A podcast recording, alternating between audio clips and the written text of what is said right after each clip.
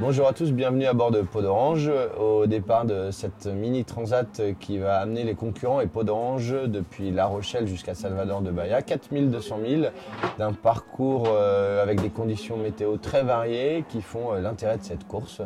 Alors, première étape, La Rochelle-Madère. Nous allons passer le golfe de Gascogne, le cap Finistère, descendre le long des côtes portugaises avant d'atteindre Madère. Dix jours de repos bien mérités à Madère au terme de cette première étape, avant de reprendre euh, la route vers Salvador de Bahia au Brésil, avec donc un passage au niveau des îles Canaries, ensuite des îles du Cap Vert.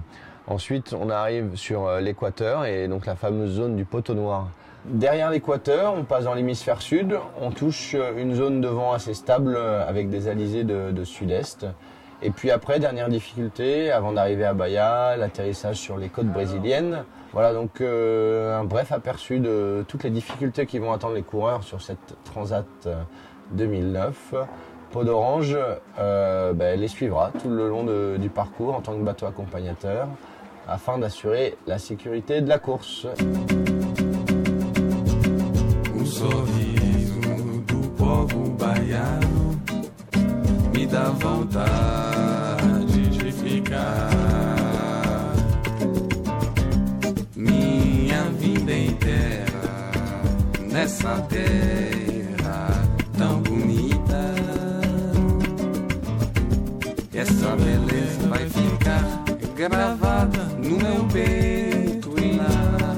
eternamente.